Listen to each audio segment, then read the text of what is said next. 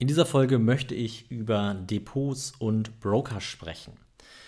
Herzlich willkommen zu einer neuen Folge des Aktienpodcasts. Mein Name ist Lil Steinkopf und in dieser Folge möchte ich, wie gesagt, über die Welt der Depots und Broker sprechen, einen kleinen Überblick darüber, welche Broker wir aktuell haben, ähm, auf welche, ja, sage ich mal, Fallstricke man achten sollte und ähm, für wen welches Depot das richtige ist.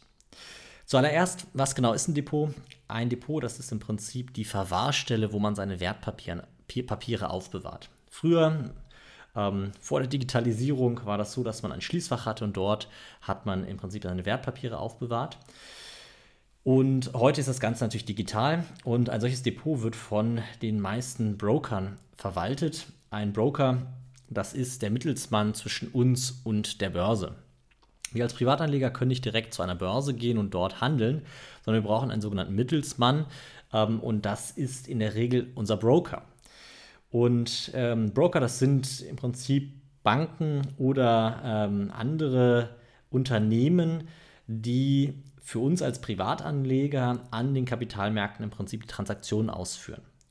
Und das Ganze funktioniert praktisch im Prinzip nicht komplizierter als ein Online-Banking. Man hat ein Verrechnungskonto und kann dann über eine Eingabemaske dort seine Transaktionen aufgeben. Der Broker führt die ganzen dann aus und dann sieht man in seinem Depot, auch nicht komplizierter als Online-Banking, in seinem Depot dann ähm, seine Wertpapiere als Position.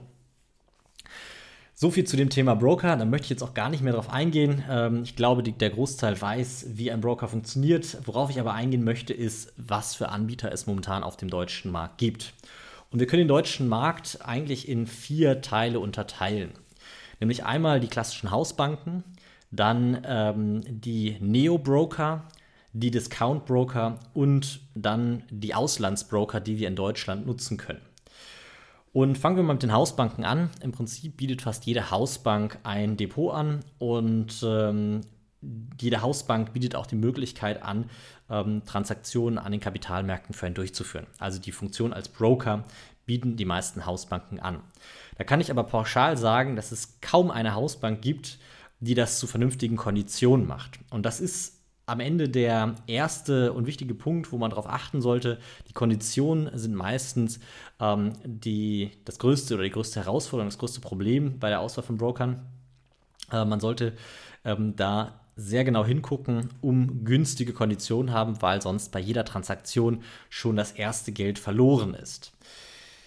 Wenn wir auf, äh, mit Blick auf die Kosten gehen, dann kommen für uns eigentlich nur die übrigen drei in Frage, nämlich die Neo-Broker, die Discount-Broker und die Auslandsbroker. Die Neo-Broker, das sind die, ähm, die, sage ich mal, die jungen Wilden, die mit einer App oder ähnlichem an den Start gegangen sind, die meistens oder nicht selten fast gar keine Gebühren nehmen, ähm, die aber vielleicht auch nur ein eingeschränktes ähm, Angebot haben.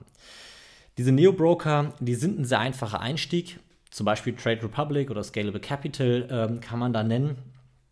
Die sind ein einfacher Einstieg. Ähm, ich würde aber sagen, für jeden, der ernstzunehmend Strategien umsetzen will, für den sollte man zumindest mal einen Blick darüber hinaus werfen. Das geht mit diesen Ansätzen oder mit diesen Brokern auch.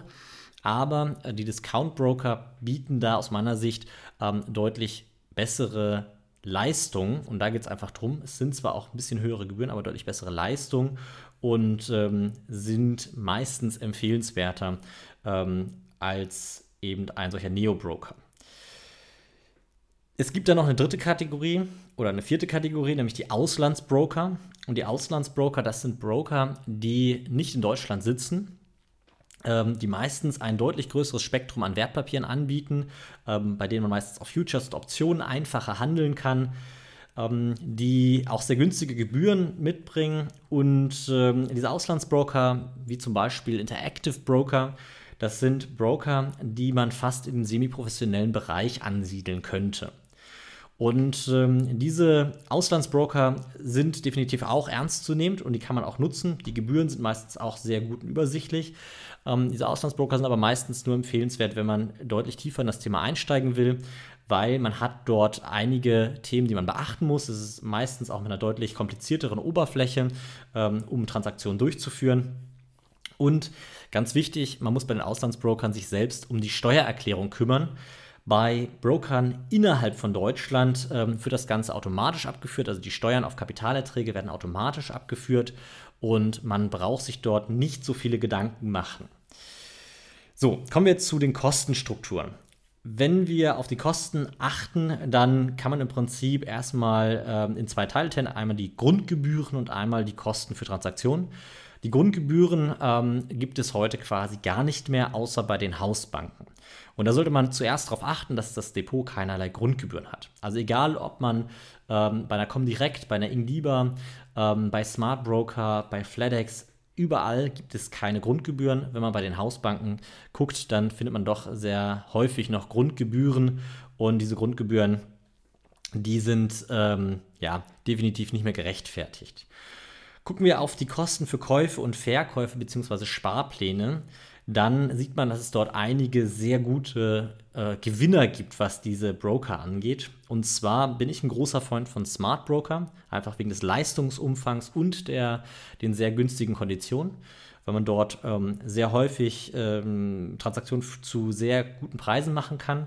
Und im Gegenteil zu den Neo-Brokern ist man dort, ähm, was den Serviceumfang angeht, deutlich besser aufgestellt. Ich selbst habe auch ein Smart Broker Depot Ansonsten äh, habe ich nochmal einen Depotvergleich-Rechner aufgesetzt. Da kann jeder selber gucken, ähm, welcher Broker für einen der, der beste, sage ich mal, ist. Und den findet ihr unter finance.academy slash Depotvergleich. Also einfach www.finance.academy. Und dort könnt ihr selber schauen, welcher Broker für eure Anforderungen am kostengünstigsten ist. An der Stelle ganz wichtig, ähm, viele Broker bieten Neukundenkonditionen äh, oder Aktionen an. Und die sind meistens nach einem Jahr oder nach zwei laufen die aus und danach sind die Gebühren deutlich, deutlich höher. Ich würde immer ein Depot auswählen, was äh, günstige Konditionen dauerhaft bietet und nicht durch Neukundenaktionen ähm, diese Konditionen, sage ich mal, nur vorübergehend bietet. Das heißt, da mal einen Blick drauf werfen. Wie gesagt, von meiner Seite aus Smart Broker ist ein, ein super Broker, den man nutzen kann. Ähm, der stammt von dem Online-Portal ähm, Wall Street Online. Dahinter steht die DAB Bank. Das einzige Manko, was ich bei Smart Broker sehe, ist, dass es Strafzinsen gibt, nämlich immer dann, wenn man mehr als 15% des Gesamtvermögens in liquiden Mitteln, also auf dem Verrechnungskonto liegen hat und nicht investiert hat. Und dann gibt es nämlich Strafzinsen in Höhe von einem halben Prozent. Also 0,5 Prozent Strafzinsen gibt es da. Das ist so ein bisschen Manko an der Stelle.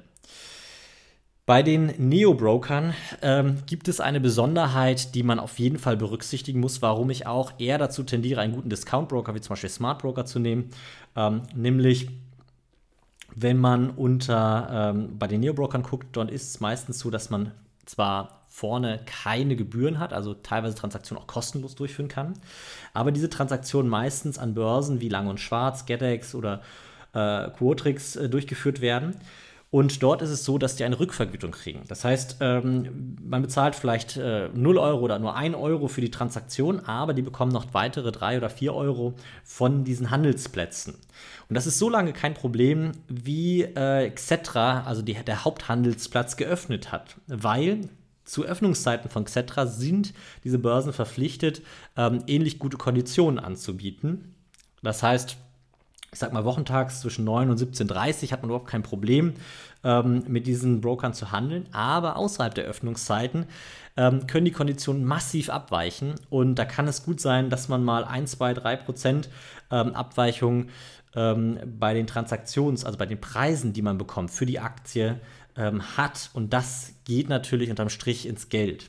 Deswegen da ganz, ganz wichtig, wenn man einen, sich für einen Neo-Broker entscheidet, ähm, dann immer darauf achten, dass man zu den Öffnungszeiten von Xetra oder von den Hauptbörsen handelt, um nicht in dieses Problem zu rutschen. Ähm, das ist auch ein Grund, warum ich eher zu einem guten Discount-Broker tendiere als zu den Neo-Brokern, weil man dort eben ähm, auch in der Regel mehr zu, also Zugang zu mehr Handelsplätzen hat und dadurch auch für internationale Aktien meistens unterm Strich dann doch günstiger handelt, als wenn man ähm, eben diese Neo-Broker nutzt, die zwar ähm, scheinbar sehr günstige Transaktionsgebühren haben, aber durch die ähm, ja, schlechteren Konditionen, die man dann beim Kauf und Verkauf von den Wertpapieren hat, dann unterm Strich doch teurer ist. Gut, ähm, Was ich an der Stelle immer gerne noch sage, wenn wir über Broker sprechen, dann das, dass die Strategie das Entscheidende ist, nicht der Broker. Viele kommen her und fragen, ja, welcher Broker muss es sein und haben das Gefühl, wenn sie erst den richtigen Broker gefunden haben, dann wird das Geld von ganz alleine verdient. Das Entscheidende ist nicht der Broker, man kann auch mit sehr schlechten Konditionen am Ende sehr gute Ergebnisse erzielen. Ich habe das immer wieder gesehen, ähm, teilweise alte äh, Börsenhasen, die ähm, sage ich mal, Jahrzehnte schon handeln und immer noch per Telefon ihre Transaktionen aufgeben, sind erfolgreicher als viele, die mit einem äh, sehr günstigen Discount- oder Neo-Broker unterwegs sind, aber einfach keinerlei Strategie haben. Deswegen ganz entscheidend, die Strategie, mit der muss man sich auseinandersetzen. Und wenn die nicht steht, braucht man sich über den Broker keine Gedanken machen, weil dann ist egal, welcher Broker existiert, ähm, der Erfolg wird zumindest nicht dauerhaft äh, sein und ähm, ja, deswegen dementsprechend beschäftigt euch mit der Strategie, bevor ihr euch mit dem Broker beschäftigt oder parallel dazu.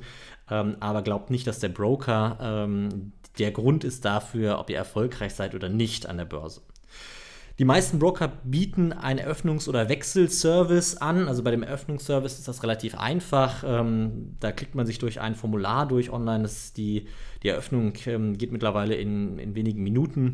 Ähm, beim Wechselservice gibt es da tatsächlich auch sehr gute Hilfen. Ähm, auch da kann ich Smart Broker empfehlen. Ähm, den Link zu Smart Broker findet ihr auch in den Show Notes. Ansonsten findet ihr auch den Link zu dem Depotvergleichsrechner. Dort auch gerne mal reingucken, mal rumprobieren. Wichtig da beachten, die Neukundenkonditionen sind da leider hinterlegt.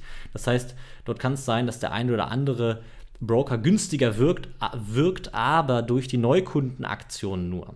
Und die Neukundenaktionen enden irgendwann und wie gesagt, ich empfehle lieber von vornherein einen guten Anbieter mit günstigen Konditionen zu suchen, anstatt einen mit günstigen Neukundenaktionen, die dann ähm, im Nachgang immer teurer werden. Gut, das soll zu dem Thema gewesen sein. Ich hoffe, die Folge hat dir gefallen. Ähm, ich freue mich natürlich über eine 5-Sterne-Bewertung bei iTunes. Ansonsten könnt ihr auch gerne eine 5-Sterne-Bewertung der, bei der Finance Academy bei Google abgeben. Den Link dazu findet ihr auch in den Show Notes. Und wie gesagt, Depotvergleichsrechner einfach mal anwerfen, gucken, was für einen passt. Ähm, wenn man als, sage ich mal, durchschnittlicher Anleger unterwegs ist, ist am besten ein Discount-Broker zu wählen. Und ähm, ansonsten kann man natürlich auch mit den Neo-Brokern beginnen, weil der Einstieg dort deutlich einfacher in der Regel ist. Aber das ist jedem selbst überlassen. Vielen Dank fürs Zuhören. Bis zum nächsten Mal. Ciao.